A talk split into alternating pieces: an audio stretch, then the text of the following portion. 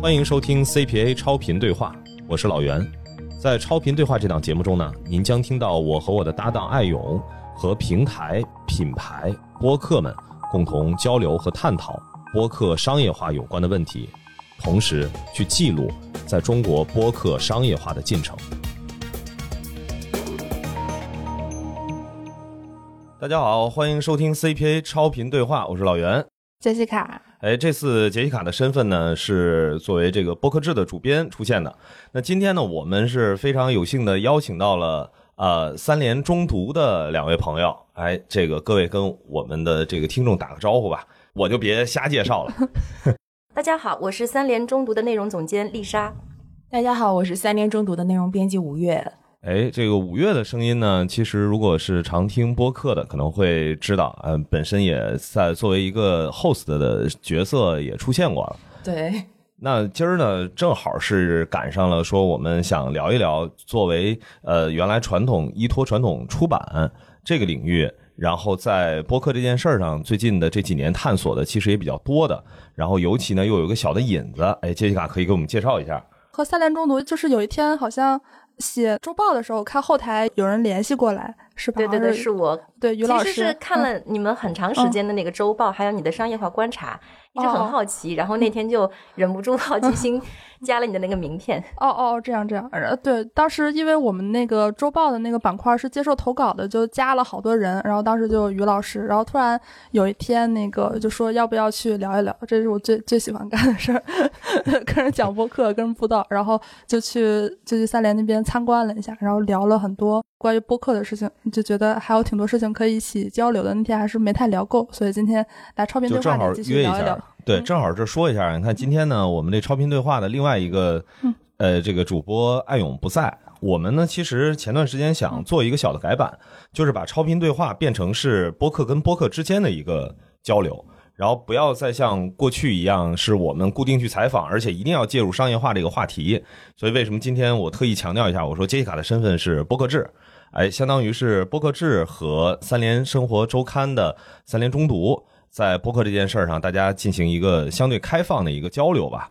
我觉得可以，呃，刚刚也大概介绍了，就是杰西卡跟咱们三联这边前面是怎么认识的。我觉得 对一些小小渊源吧，因为确实播客制这边的话，今年已经是记录到了，呃，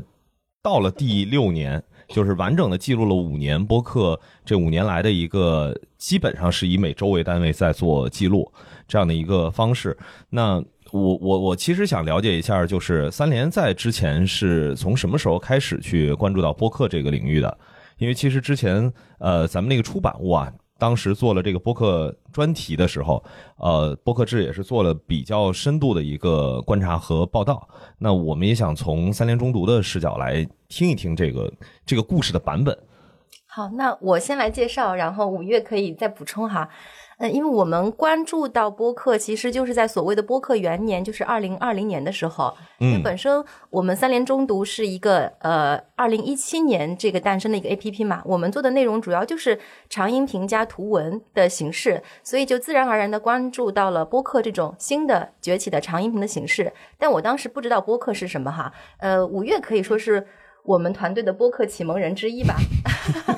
哎呀，对，把这种形式呃引荐到了我们的团队内部，然后我们对它开始有一个观察，呃，但是前几年我们一直把播客作为一种我们自己平台上长音频的补充呃呈现方式呃去去看待，所以只是在我们自己站内。做一些小的播客尝试，包括 Talk 三联是二一年的时候，我们推出三联呃生活周刊数字版的时候所设置的一个呃一个新的一个啊线上的一个栏目，然后直到二二年我们才开始在全网去进行分发，然后走入到可能大众的视野之中。嗯，我觉得关于播客的话，我还记得我们在二零二零年初的时候，我们有一个部门的例会。当时在那个会上，我要去跟所有的编辑同事普及什么叫播客。哇塞，对，那个那个，那个让我印象特别的深刻，因为我自己上一份工作是在电台，哦，呃，所以我可能天生对于一些音频会有一些更多的关注和观察。那在播客之前，其实我们是尝试做了一些短音频的形式，我们当时把它叫做“大咖说”，这是我们内部当时做的一种音频内容。嗯嗯，更多的可能是会跟着周刊呃呃封面的一些内容，我们去邀请相关的一些老师来录制一个相关的主题。或者有的时候是记者可能来录一个声音版的记者手记啊。对、哦对，但其实那个时候播客应该已经在怎么讲？播客应该已经受到一定的关注了。但是在二零二零年的时候，我们是关注到它有一个比较大的爆发。这个契机应这个契机应该是小宇宙。对对二零二零年三月份小宇宙上线，对对对，我还记得当时在那个会上，我和另外一个同事，我们就跟大家说，呃，新出了一个 A P P 叫小宇宙，然后这个现在是邀请制的，然后大家可以去拿着我们的那个邀请码去听一下，大概了解一下播客是什么样的一个内容。但是坦白来讲，那个时候我们内部对于播客这种形式还是持一个相对比较迟疑的态度。我们更多关注的是这些呃运营播客的平台。其实除了小宇宙，哦当时还有呃是荔枝播客吗，对。还有什么快艇还是飞艇？呃皮艇，啊，皮。对 艇，对。对对，看出来没有真的使用过，就是出现了一系列这种是的，是的，是播客的，包括前段时间刚刚停止运营的汽水儿，其实也是在那个阶段，对，对对对。对对，我们当时作为一个呃这样的一个独立的 APP 嘛，因为嗯。我们做的是长音频为主，其实就是当时所谓在风口上的一个知识付费的嗯音频产品。那我们就也关注到了这些平台，我们是从一个平台的角度去考虑，对哎，我们要不要做播客这件事情？但是我们当时没有把自己作为一个播客的出品方，嗯去考虑。嗯。对，所以这个就是做产品的都会关注一下，就是同类型的产品，哎，这个视角还是挺挺好理解的。对对，但是也是在那个嗯时候，我们就开始去听了一些哈热门的播客，也去做一个了解嘛，头部播客，而且当时也邀请到了一些像类似于声东击西啊、忽左忽右啊、日坛公园的这个播客入入到了中读的这个平台上。对对对，那个时候我记得，就是当时其实，在三联中读上面，呃，能够看到比较热门的一些播客节目。但当时我以为说，哎，中读可能就是想，呃，类似于像是开发一个新的接口，让其他的内容都进来。但是后来发现，哎，就是这一批，然后 然后就没了。对，我们谨慎的选择了一批我们自己觉得调性哈，对，比较嗯符合偏好跟我们自己很很符合的，都是都是我们先成为他们的听众，然后我们觉得邀请他们成为我们的这个伙伴，嗯哎，那在当时的话，咱们是有一个什么样的筛选的机制或者标准吗？比如说是偏媒体向，或者是跟出版行业链接比较深？因为毕竟咱们三联中读是还是背靠在一个出版行业这么一个背景啊。呃，是的，应该说我们第一批关注到的就是您说的这类有媒体或者出版背景的这个播客啊、像我一开始看到那个声东击西，然后我嗯给他们写邮件，我说邀请他们可不可以来我们这里，就是因为他们也是一个有有一群记者对吧？来对对对这个播客，所以他们的我觉得对这种播客的这种呃选题哈，嗯特别击中我自己。嗯，包括后来那个五月也引进了一批播客，其实也都是从呃个人的这个对吧一些呃趣味出发，但是在我们跟我们有交集的行业里面去进行的筛选。对，其理解实我们筛选的标准更多的还是考虑我们的用户喜不喜欢，以及和我们的调性相不相符合。然后，如果他是有一些媒体或者出版背景的话，我们会觉得会更好。比如说像刚才莎姐提到的，呃，声东击西，嗯呃，然后比如说后来我们又引进了跳岛 FM，这都是我们早期就开始引进的一些播客的节目。哎，那这个的话，我就特别好奇，就比如说从你们目前的观察来看的话，呃，播客本身的用户和三联中读从，因为是一七年上线嘛，就是在二零年、一七年这个阶段累积的这个用户之间，到底是一个重合的关系，还是说其实三联中读引进播客之后，让更多原来呃关注的是知识付费领域的用户更多的了解到了播客？我们后台是不是有一个类似这样的一些数据，或者是你们自己的一个观察？其实我们有看那个呃 CPA 的这个二零二四年播客营销白皮书，感谢感谢感谢，对，其实我是觉得里面对于播客的这个深度用户的画像，它有高度一致的地方，比如说女性的比例占比是更高的。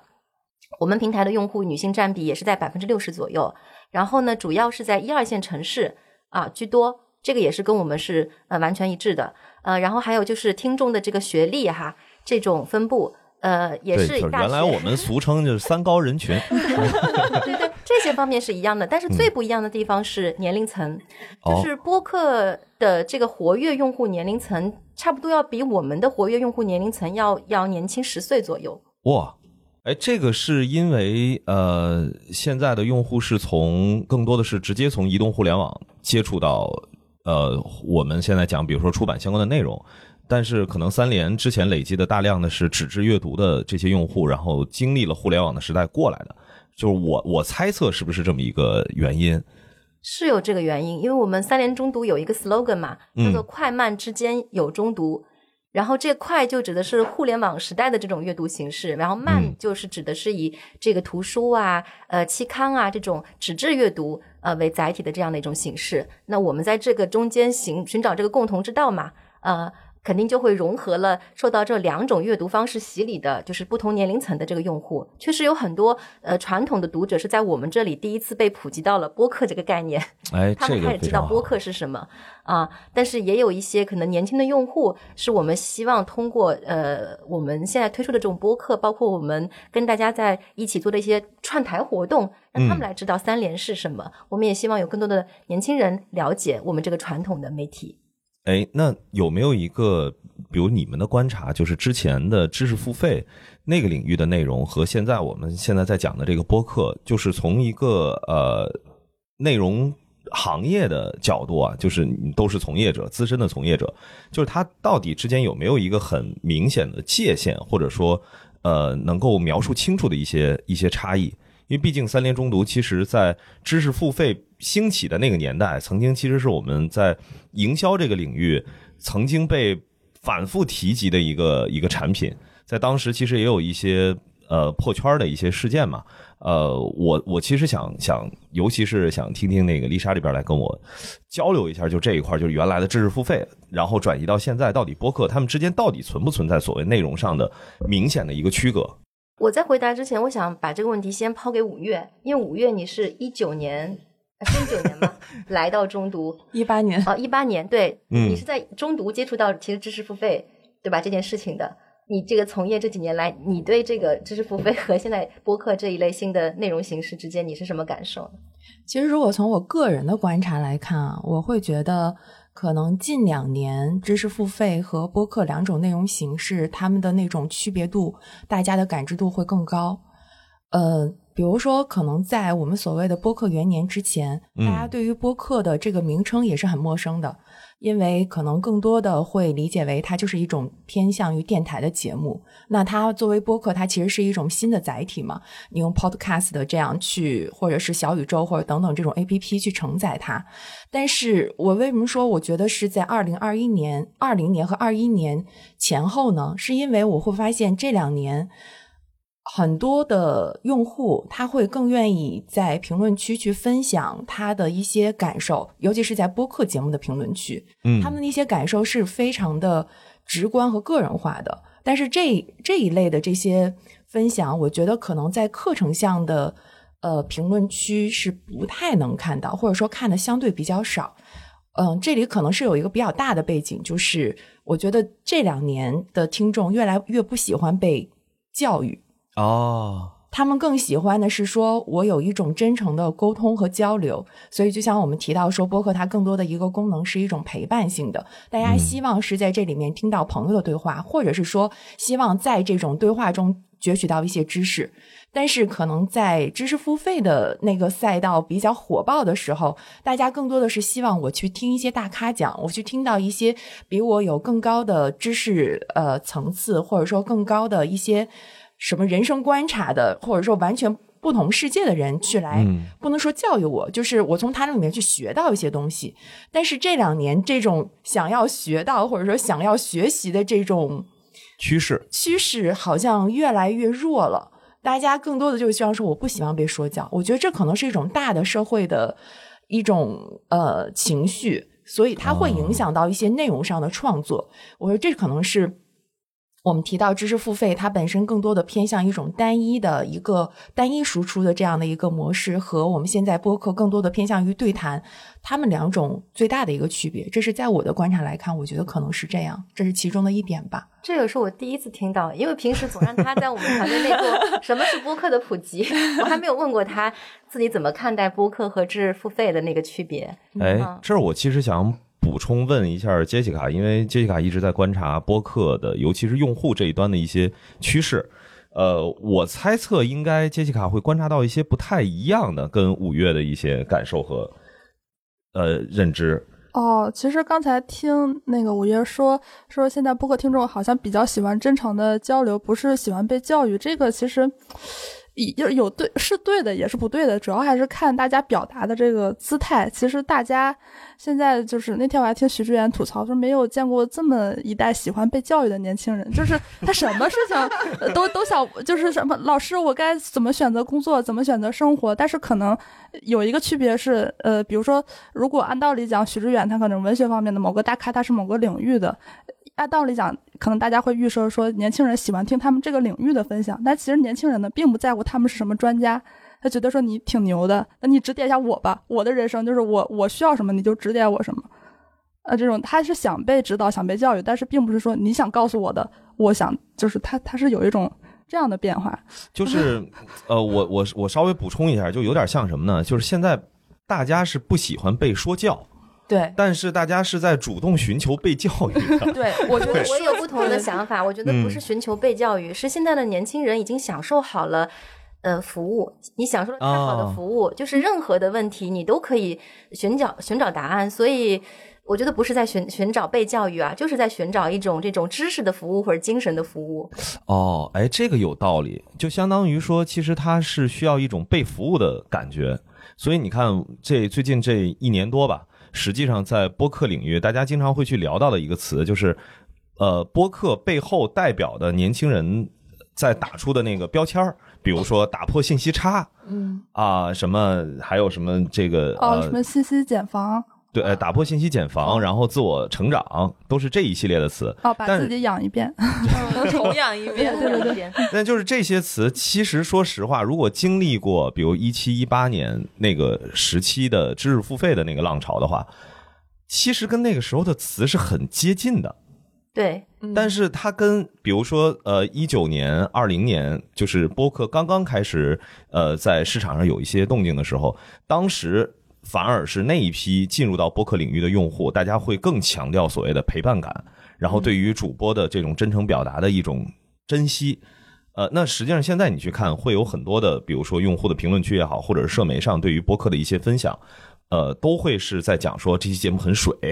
啊，要不然的话就是什么发布一系列的这种这种什么播客节目避雷的指南，然后或者是呃去评价这档节目内的知识干货到底浓度高不高，其实会越来越多的偏向于这种语境。实际上，在这种情况下的话，我就特别希望能够听到，比如说三联中读跨越了两个对于这种内容领域，其实都做到了一个呃很大体量、很大用户的这么一个产品，那。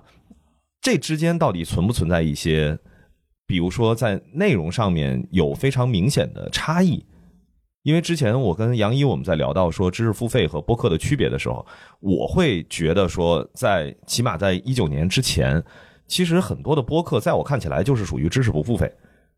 嗯，就是他并不是说我一定要去闲聊，然后我就是主打一个所谓的陪伴，因为对于很多播客来说，这是一个他的表达渠道。至于他表达的里面包含多少的知识和信息量，这个其实是他自己的个人阅历和他自己对表达的这个载体、这个渠道它的一个呃预期的问题。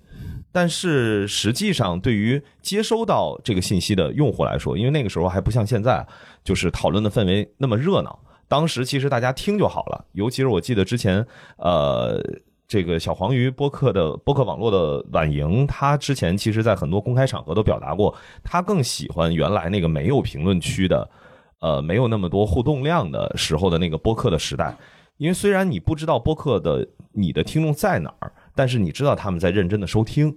那对他来说，他可以不被那些呃互联网上的这些评论的内容所干扰，他就只需要做好自己的事情就好了。那我觉得这个其实也是这几年来发生的一些小的变化吧。比如说五月对于你来说的话，你会怎么去？呃，比如说同样的内容，呃，就是同样的平台上的内容，就是你你会不会在心里去去界定它是更像知识付费，还是更像播客？我好像不会诶，就是对于我来讲，我觉得音频它可能就是一种内容表现的形式，就是它的内容的核心是更重要的。这个内容的核心，它可以用播客的形式表现，它可以用知识付费的形式表现，它可以用视频的形式表现，它可以长视频、短视频。对于我来讲，都是可以的。就是我更在意它的内容的核内核，而并不是说它表现的一个形式。但如果比如说我在当下的这个场景下，我就是很想去听一个陪伴性的播客，那我可能就选择了某一档。被播客，然后如果在这个场景下，我可能更想要去了解一个知识，那我找到这个知识更好的一个体现表现的方式，它是一个视频，那我可以选择视频，它是知识付费，我也可以选择知识付费。所以我觉得对于我个人来讲的话，我不会把它们做一个非常明确的划分。明白，明白。嗯，那呃，丽莎这边呢？嗯，我在回答这个问题之前，我想介绍一下我本人的一个经历哈。哎，嗯，呃，我最初是三联生活周刊的一名记者。呃，大概是一零年入职的哈，然后一三年的时候呢，三联创办了一本叫做《新知》的这个杂志，然后我又转去做这个《新知》的这个编辑，然后一七年的时候呢，就是 《新知》休刊了，然后正好呢，我们开始来这个呃创建这么一个新的一个 A P P 这样的一个新媒体平台，所以我又转过来做这个新媒体的编辑啊，所以呃，在这样的一个变化中，我觉得我为什么要提服务那个词哈？服务。呃，之外，另外一个词就是用户。你们都在提用户，在我做记者和那个编辑的时代，我们是叫读者的。但是，当读者变成用户，它的含义其实有很大的不同啊。就是呃，刚才你们讲了很多这种呃留言评论哈，就是这种互动是特别直接的。但是，在我做那个记者和编辑的时候，我们没有这么直接的互动。你有的时候可能会写收到读者呃给你。呃，寄来的这个读者来信，读者来信，对，真的有收到过，还是手写的，就是 那个好像很古老的年代啊，呃，没有这么直接。包括我们在做中读之后，我们也运营有也有运营我们的社群，呃，像那个老袁提到，你其实很早就关注到我们，对不对？对对对。呃，关注到应该是我们那个一八年的时候，我们有这个三联乐听卡的一个上线哈，当时就是一度刷屏了，也被就是同行戏称为叫做三联中毒事件。对对对。然后那那次印象很深的是，当时大概是差不多是有五万的用户涌入，我们的服务器就瘫痪了。就是这个可能在今天你不能想象，你你连五万的用户这个都承接不了。但当时就是我们 遇到的呃真实的事件。然后当时为了能够挽留住后面的用户，我们就紧急是去建了一些这个呃微信群，嗯，然后我们所有团队所有人都在这个群里充当客服，二十四小时就是来回答他们的问题。那是我第一次直面用户，就是我觉得这给我就是真的带来了难以磨灭的这个这个印象。所以，呃，在那之后，我觉得在内容创作上，很多时候我们都是要考虑，呃，你的用户体验是什么。就是这个词越来越，我觉得深刻的就是，呃，呃，在我脑海中啊留下这个印象，就条件反射一样，就你做任何东西，你要考虑这个呃用户体验、用户界面啊。那我觉得，像刚才提到我们的这个活跃用户的年龄层可能会更高嘛，因为从传统用户转化而来。他们一开始对听这个事情其实还是很陌生的，啊，呃，我记得一开始的时候，像得到西马这样的平台，他们都已经有了那个倍速播放功能，但我们在很长时间是没有倍速播放功能的，啊，因为我们的用户没有这方面的需求，他们的需求是你能不能给我提供这个竹子的图文哦，啊，我要对照这个图文听音频，甚至有的人说我只想看那个文字，我并不需要看音频，而且我们后来也在一些用户的调研中发现。嗯，我们的用户其实他们没有太在乎陪伴这个事情，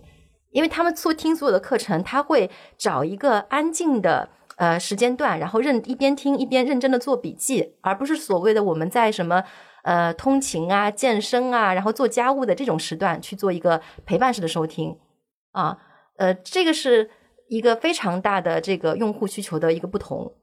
但是我们对，嗯但是在我们逐渐的呃去面向更多新用户的时候，那我们会观察到更多有陪伴诉求的这样的用户也进入到我们的平台了。那这时候我们可能就想，我们的呃音频内容呃需要有一些迭代啊，有一部分知识性的，但是也有需要有更多呃可听性更强的，呃有这种陪伴 plus 的感受的内容。我们内部管它叫做，就是我们的课程是用来杀时间的，就是你可能要认认真真的坐在那儿做这个笔记，但是我们其他的这种音频的形式，可能就是填充大家的时间。就是你认认真真上完一堂课之后，你可能也想要放松一下，那你就可以去听我们其他的内容。这样的话，我们可能在整个的时间上就可以有一个延续。啊，就是相当于在三联中读这个 app 里面，就直接可以做到劳逸结合。对对然后听会儿课，然后休息休息，听听播客理想。状态。对对，这是我们最理想的状态。哎，这个确实是，但是我我其实还挺意外的，因为我之前接触到的，比如说，呃，从原来的传统的媒体或者是出版这个领域迁移过来的很多的人，其实大家对于现在就是我们做所有的事情都要考虑互联网的所谓用户或者叫呃考虑用户体验这个事情，其实很多我身边的朋友是是不怎么能够接受的。就是在很很长一段时间里面，其实你得到的这个反馈到底是正向、负向这些东西，其实对于做创作人来说不是没有干扰的，就是它其实是某种程度上影响你内容创作的一个呃。当然，媒体的报道相对来说可能会好一些，因为你写完了就是写完了。那至于大家的对这件事情的一个讨论的声音，那大家开放讨论就好。但是对于很多比如说偏向于一些文学性的创作的人来说，其实这种反馈会给他带来一些困扰。其实这个也会是呃，我们正好最近也在跟小宇宙这边再去呃沟通，想了解一个信息，就是说到底有多少节目在多长时间内停更了，然后停更的一些背后的具体的原因。那其实这里面就会出现两种不同的情况，一个是没有反馈，那完全不符合他的一个心理预期，是因为如果你要是退回到四五年前开始做播客的话，那个时候没有反馈，其实不怎么影响大家的情绪，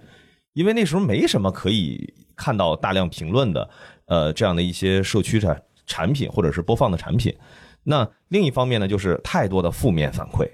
然后让大家觉得自己的内容好像是质量不达标，然后自己的开始去思考数据层面的问题、选题层面的一系列的问题。但实际上这些事儿，对于比如说我已经在自媒体内容这个领域已经干了十多年了，那我其实会觉得挺可惜的。就是对于做内容的人来说，其实给他一个他想表达的空间，这个其实是当年自媒体被提出来的时候的一个。呃，最根本的一个原因就是每个人都可以不借助权威的媒体或者是一个中心化的这样的一种分发的机制，每个人都可以有自己的表达的一个机会。呃，但是越来越多的开始出现这种所谓用户思维的时候，其实会干扰到真正想创作的人一部分。所以这个其实是我听完丽莎刚刚的分享，其实让我有一些呃不一样的不一样的感受，就是。也许，也许是呃，现在我们应该去把用户的这种思维和原来我们其实跟所有的受众的关系是读者或者叫听众这样的一个关系，其实我们是需要把它融合的更好一些的，就是怎么样保持一个更好的心理预期。然后在这个基础之上呢，其实还有一个今天其实想想。深度交流一下的一个问题是跟付费有关的。刚我为什么一直在提所谓的知识付费？因为实际上最近的这两三年，对于播客来说多了几个变现的手段，或者说这几个变现手段越来越成熟了。呃，其中的一个呢就是做付费的内容。那其实现在大量的付费的内容在播客领域的出现，它其实会一定程度上去打破原来我们对于知识付费和播客之间的那个呃。那个区别区分度，就这也是刚刚一直我想要去问五月的一个问题，因为之前的话，其实知识付费跟播客的最直观的那个区别就是付费。对对对，是的。但是现在播客也开始有付费之后，它之间的那个界限到底会在哪些就是有什么样的具体的一些差异？包括三联中读这边的话，有没有一种考虑说，未来如果说看到有一些好的在播客领域的一些付费的专题和系列的内容，会不会也像几年前引入播客一样，再把这些付费内容也去谈一个引入？我觉得先回答你前面的问题吧。嗯、那个老袁，你一直用到的词是创作，嗯那我们就有区别了。你你做做，不管是做那个播客还是做什么内容的人，有两种心态嘛。一个是我在创作，第二是我是在做一件产品，啊，这是很不同的。就像那个当记者的时候，也会有我写这篇文章，我到在到底是在完成一个职务性的写作，还是我在进行自己的个人创作？嗯这个心态是很不一样的。那包括在团队中，因为我是可能作为一个内容的负责人，我更多的是要考虑我们是要为我们的用户去提供一个什么样的内容产品。但我觉得，比如说五月，当他在具体的策划制作一期播客的时候，他会带入更多的创作者的一个心态。嗯嗯，我觉得在一个团队，就机构团队中，我们是有不同角色的这个分工，然后通过这种不同角色去最终形成一个平衡。啊，但是可能对于个人播客主来说，可能他们身上这种矛盾的色彩会比较重一点。哎，是是是，对，那我就想问，比如说，那你们现在做的这个播客，你们是在创作还是做的产品呢？呃，更像是记录吧，因为真的，我觉得这个事儿就提不上，因为它功能性更强，所以它其实是想给更多的呃用户提供一些不同的视角。然后对我来说，其实像 CPA 超频对话这档节目，当然它中间的这个定位和形态也发生了一些变化，其实是让我去，就像当初我发起做播客制一样，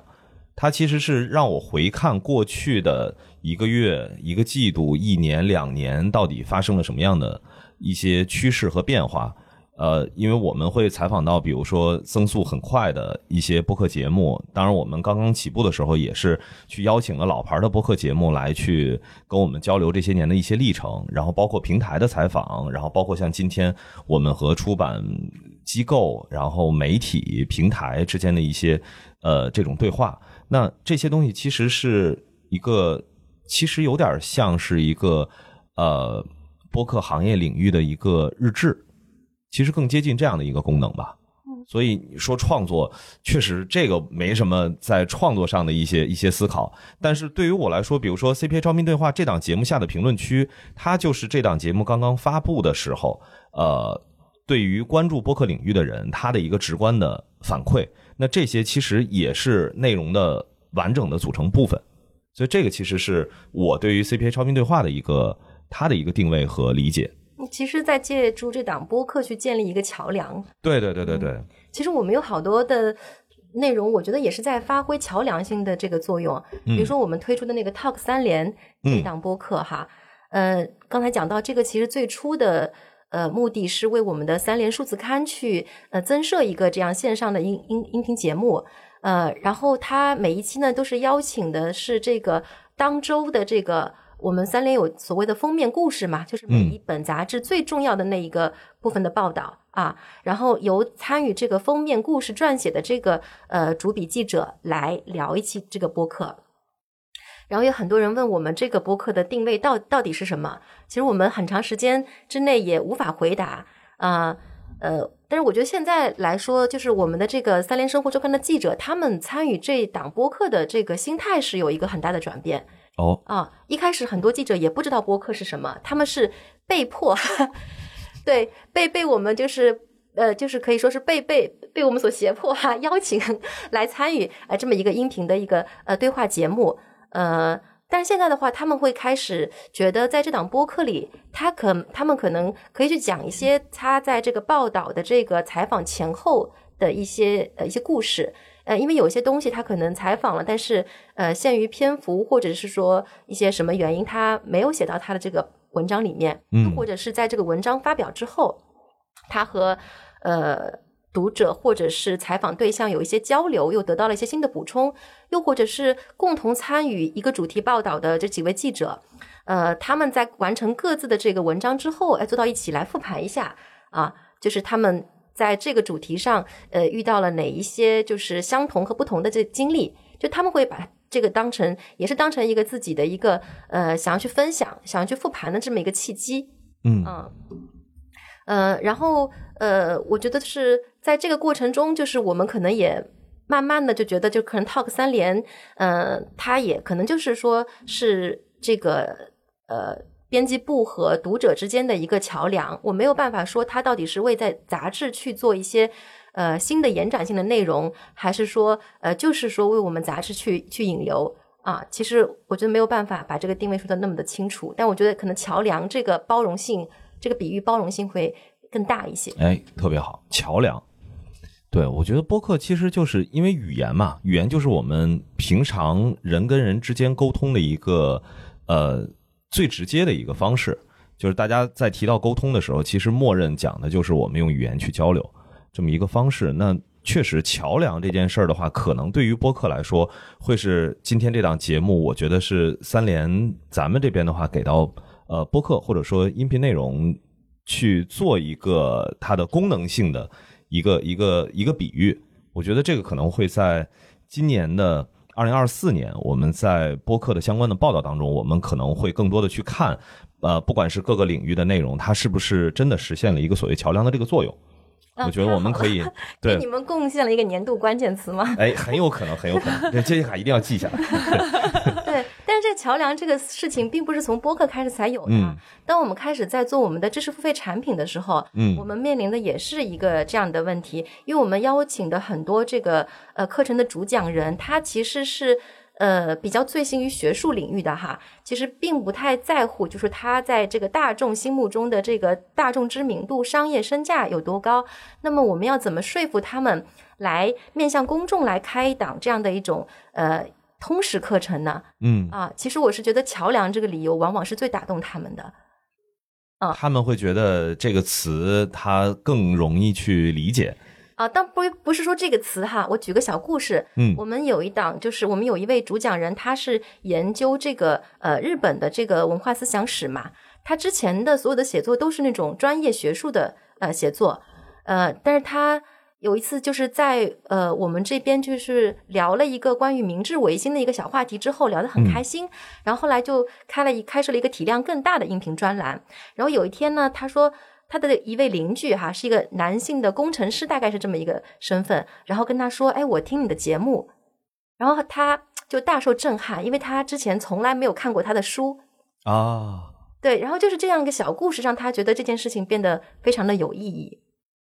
对，因为所有写就是你的内容，其实还是需要很有效的传播出去，然后让别人接收到，你才觉得它实现了价值。不然的话，这些书稿只是存在一个固定的地方的话，那其实它的价值是体现不出来的。其实对于我，我目前认识到的很多，比如之前在学术领域，然后后来开始进入到播客领域做嘉宾啊，当然其实他们自己开设节目的目前还没有那么多，他们都会反馈说，参与到播客的录制作为嘉宾，他们能够真实的感受到他说的话别人听到了。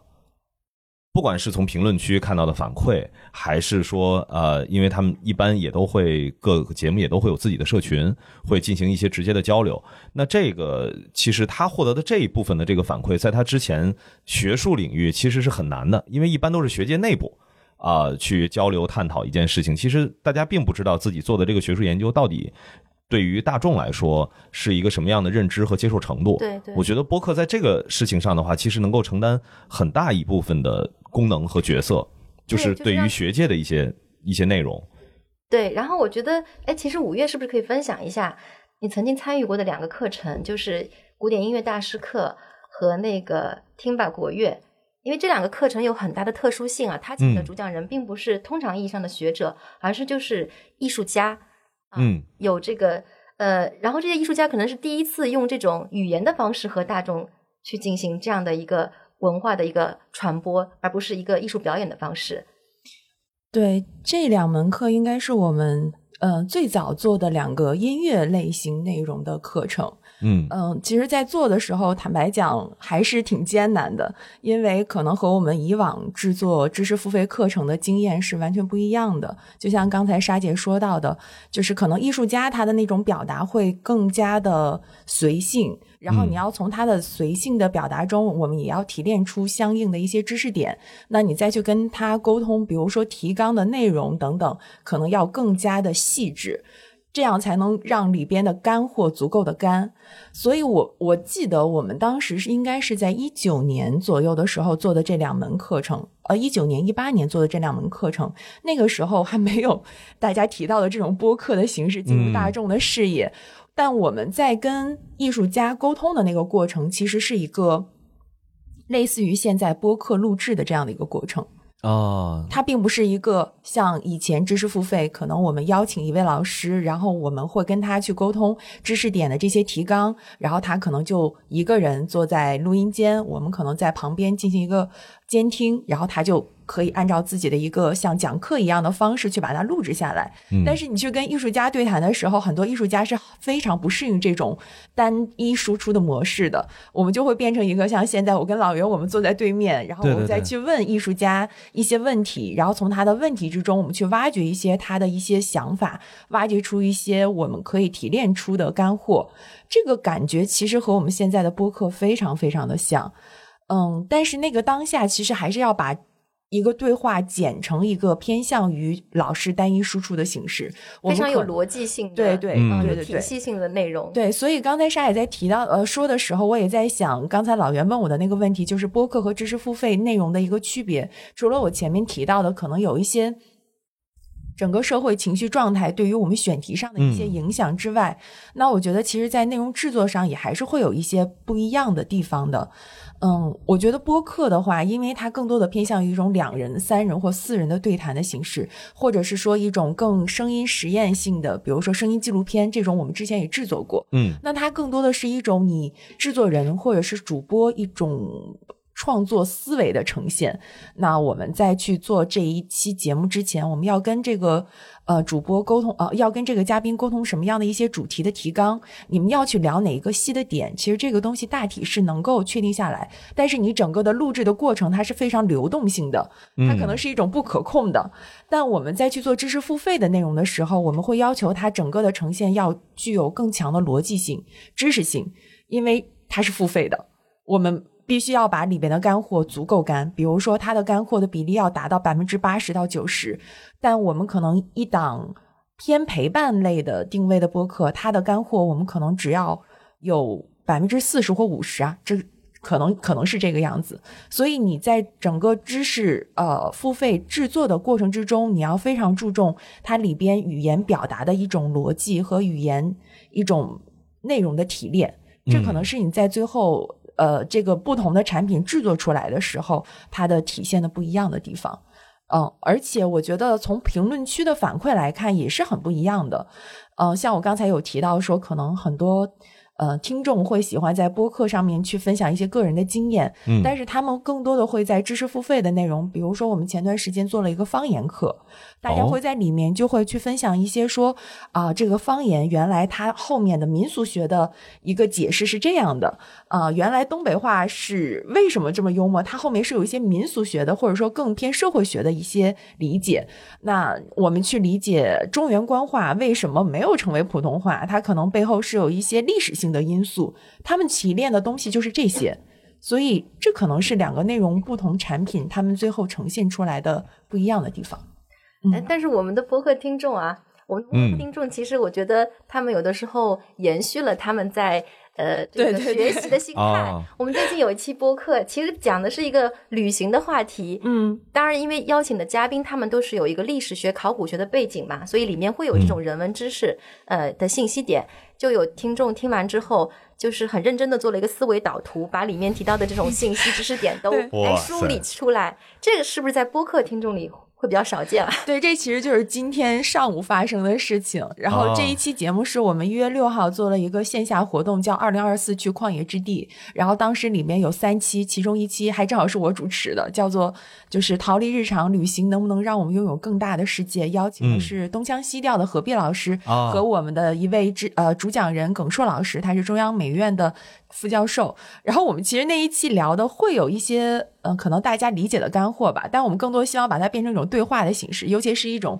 线下的聊天嘛。然后我们现场还会有就是希望氛围更。轻松。对对对对，我们说去旷野之地嘛，我们对对逃离日常嘛。对，结果今天早上我在我们中读的评论区就看到一个用户非常认真的写了一个笔记，然后还有另外一个用户回复他说：“哇，课代表，然后就抄笔记。”我就觉得这个好像很难会在我看到的一些播客的节目的评论区看到。是的，是，的，是的。就可能这还是挺中毒听众的。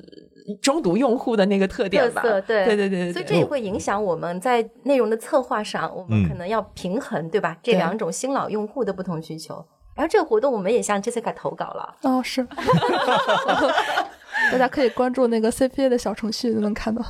对对呃，我我是觉得需要，因为我一直渴望着说在，呃大家提到播客的时候，更多的是觉得播客更有耐心一些，可能相对我们刚刚提到的像三连提的呃慢中快。这样的一个逻辑之下，其实我也更偏向于说，播客的用户应该是介于快与慢之间的这么一种用户的呃一个怎么说呢标签儿吧。大概这么一个逻辑。那实际上，刚刚我们提到的说最新一期节目，然后底下出现这种把节目的这个做成思维导图去跟大家去介绍的这种方式，那它可能更大的概率会出现在像三联中读这样的 app 的用户群体当中，因为就是刚我说的嘛，就是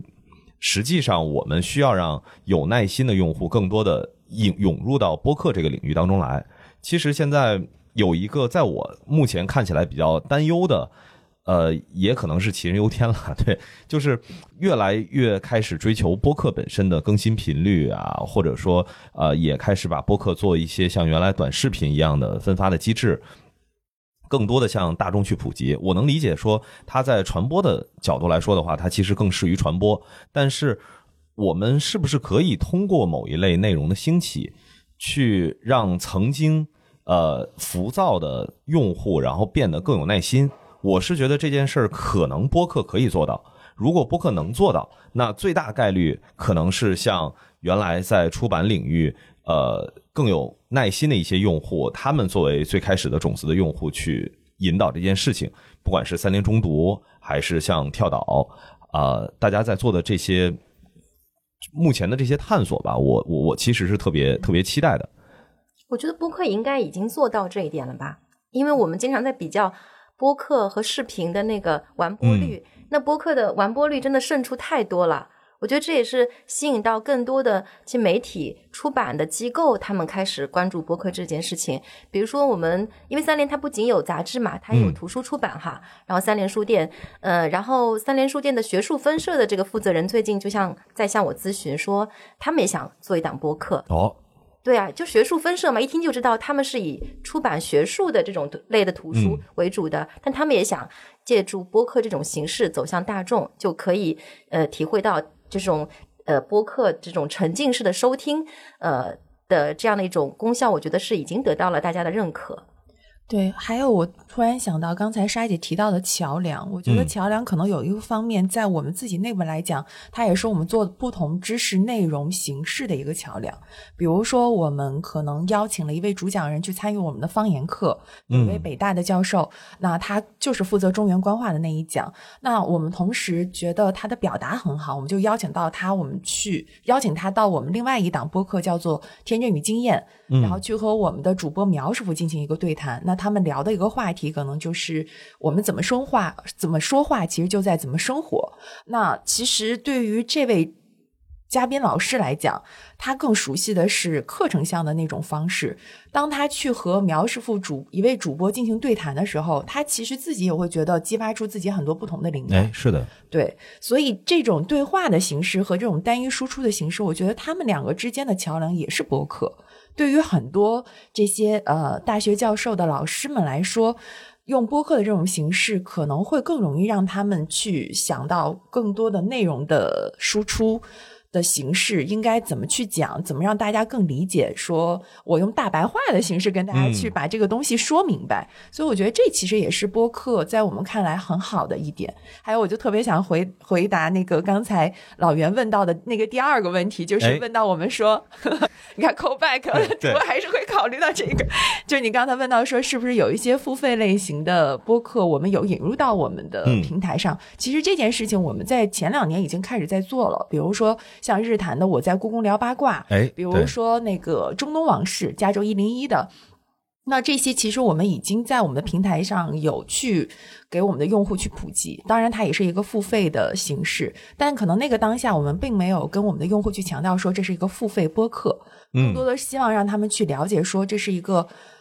对谈形式的付费的专辑，其实我觉得整个的数据表现还是挺好的。尤其像《中东王室》，它和我们平台的用户有，呃，我们平台用户的一个趣味性是有很大的一个重合度的。那一个应该在我们平台是分发类型的这种付费合集里面表现的收听量很高，对尤其是二三年，因为就是巴以冲突嘛，印度又成为一个国际热点。呃，所以二三年这这个中东往事的收听量好像有冲到我们的前十名。对对对对，就它整整体的表现是非常好的。所以，但你看我们选择的这两档这两档节目，它也是偏这种知识型的啊。就是还是跟三联本身的一些选题会比较接近。对对对对，但是我们只是模糊了它是一个播客还是一个课程。所以在这儿，其实我也呃，因为虽然听众可能不多啊，这个但是听我们这主要还是创作者居多，所以在这儿我也是正好跟大家说一下这个情况。那既然三联是有这样的一个引入的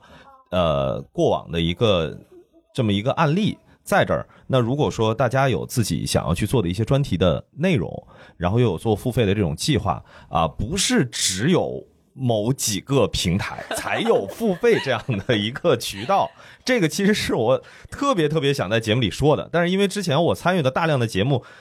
都是跟某个平台有比较深的绑定关系，所以就一直没有机会去聊。今天正好借这个机会，其实也是想向所有的创作者去提个醒，就是付费的内容。的分发渠道其实有很多，而且我也觉得说，呃，付费的内容在不同的这种呃 App 或者是平台端的这种流动啊，它其实会扩大播客本身的用户群体，因为我相信咱们三联中读的很多的用户，呃，跟播客的用户那个重叠度目前还没有达到一个百分之百。那说实话，其实经历过一六一七一八年那个阶阶段，没有人不知道知识付费。但是其实，在现在来说的话，还是有非常非常多的人没有接触过播客。那我其实是会期待着说，大家接触到播客的渠道是不一样的，不管是通过小宇宙啊，还是苹果播客、喜马、荔枝、网易云，还是三联中读，其实大家接触的渠道不一样，它会丰富呃更多的一些不同特征的用户人群能够进入到播客的这个用户领域当中来，它其实也会。呃，更多的出现像刚刚提到的这个分享的一些案例，是不是能够三联中读贡献一些呃课代表形式的这个播客用户？我觉得其实对于很多的播客节目，尤其是它在 show notes 啊，或者是它整个的一个内容的提纲整理的并不是特别的呃完整的情况下，它其实对于收听的用户来说，确实是个补充。所以这是一个我的小的期待吧。对，但我我想说，呃，不仅仅是分发吧，我们更欢迎就是呃有有喜欢这样课代表类型的呃用户的这个播客主，可以跟我们来进行内容的共创。哎，好，这个也算是今天在这儿再给三联 中读打个广告，也是欢迎创作者能够跟三联中读取得联系的。那呃，今天咱们这个时间也差不多了。呃，特别感谢两位过来跟我们聊聊天然后聊聊这个播客这个事儿。我我我今儿还是感受到了三联中读对播客这件事情的一个认可的。嗯，我们其实也特别开心能够被邀请过来聊一聊，还给我们打了广告，特别谢谢老袁。对，广广告是一定要一定要打的。对，我们也希望借助呃你们这档播客，可以认识更多播客圈的朋友。可能一直以来我们稍微有点游离在播客圈之外，但也希望借这个机会呢，让大家更多的了解我们，然后可以跟更多的播客圈的朋友一起来共创更多优质的内容。嗯，好，那特别感谢今天丽莎跟五月来 CPA 超频对话。那我们后面有机会可以在这个返个场，然后在下一步又有什么？尤其是在三联中读这边，如果有一些其他的商业化的一些 case 的时候，我们可以哎、再凑在一起聊一聊。我们现在也是有商业化的 case 的，但是可能不多。下下次返场的时候可以分享更多精彩案例。好呀，好，那咱们今天这期节目就到这儿，还感谢大家的收听，拜拜。拜拜。拜拜。